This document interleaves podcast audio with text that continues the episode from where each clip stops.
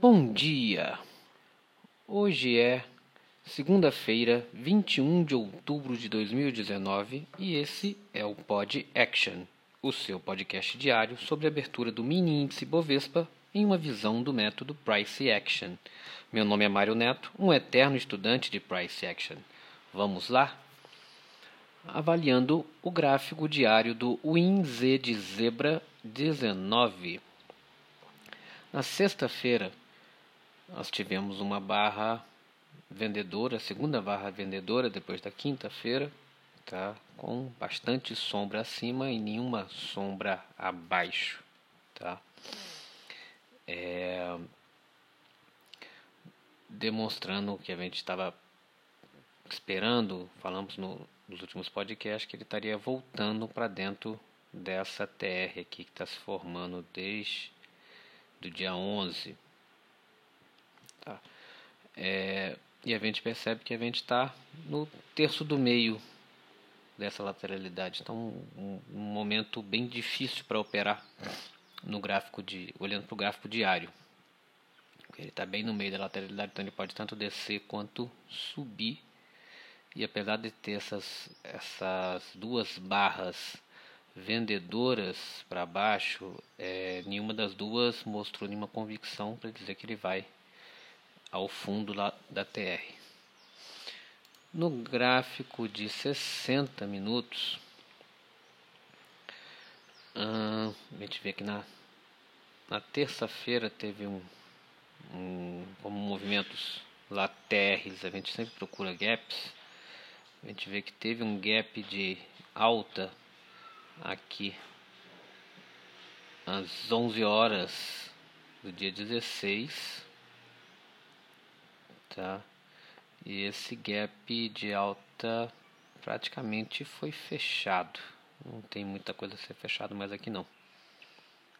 Tá? Mas dá para perceber isso que essa queda veio exatamente fechar aqui nesse preço de 105 190 vocês verem que foi aqui onde começou essa, esse tight de alta, lá do dia 16. Nos 30 minutos, nos 30 minutos, ah, a gente vê aqui que tá desde desde essa desse, dessa máxima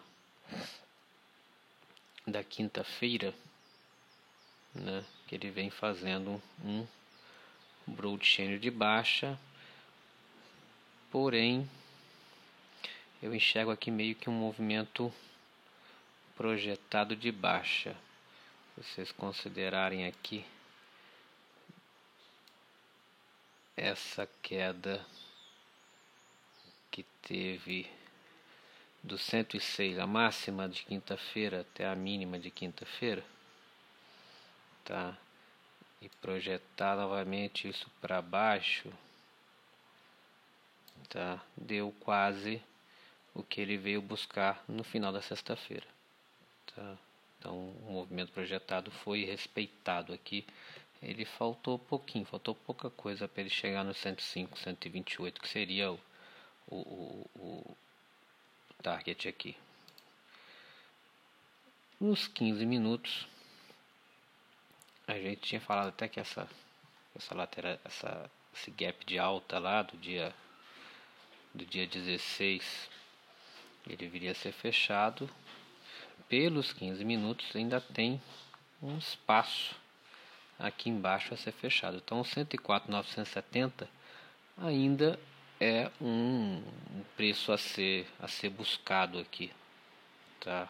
Na sexta-feira não veio buscar. Então se hoje ele ultrapassar essa mínima essa mínima aqui de sexta-feira no 105,250 eu acredito que ele vem aqui no 104,970 ou até mesmo na mínima da lateralidade, do 104, do 290, são, são magnetos fortes. Para cima, basicamente um magneto forte aqui seria esse essa máxima da própria sexta-feira, 106,300 é um magneto forte. Você percebe que na, na tarde de quinta-feira ele também não conseguiu romper esse preço. Tá, fora isso, a máxima mesmo de quinta-feira que seria o próximo magneto. Nos 5 minutos, agora são as 9 e 17 já, abre, já, já, já teve a abertura do mercado e ele abriu com um gap de alta de cerca de 100 pontos, não, 400 pontos de, de, de gap, de abertura, tá? E ele está aqui agarrado exatamente naquele preço que a gente colocou aqui dos 105,815, tá? Então tá na quarta barra, é, barras totalmente dojis com sombra para todos os lados sem direção nenhuma. Tá agora são 9h15 9, vai dar 9h20 vai fechar o próximo candle agora. E eu acredito que se ele vir aqui no 105 815 ele vai falhar isso aqui vai voltar para lateralidade continuando nessa nessa nesse broad channel de baixa. Tá e os magnetos para baixo são aqueles do 15 minutos eu achei os mais os mais interessantes aqui os mais fáceis de visualizar que é o 105 250 e se ele romper e continuar subindo que eu acho não acho muito provável 106 e 300 ok? É, é isso pessoal. É notícias hoje não temos nenhuma notícia relevante. E é isso pessoal bons trades para todos e até amanhã com mais um Pod Action e só mais uma coisa 80% das tentativas de reversões em mercado com tendência tendem a falhar.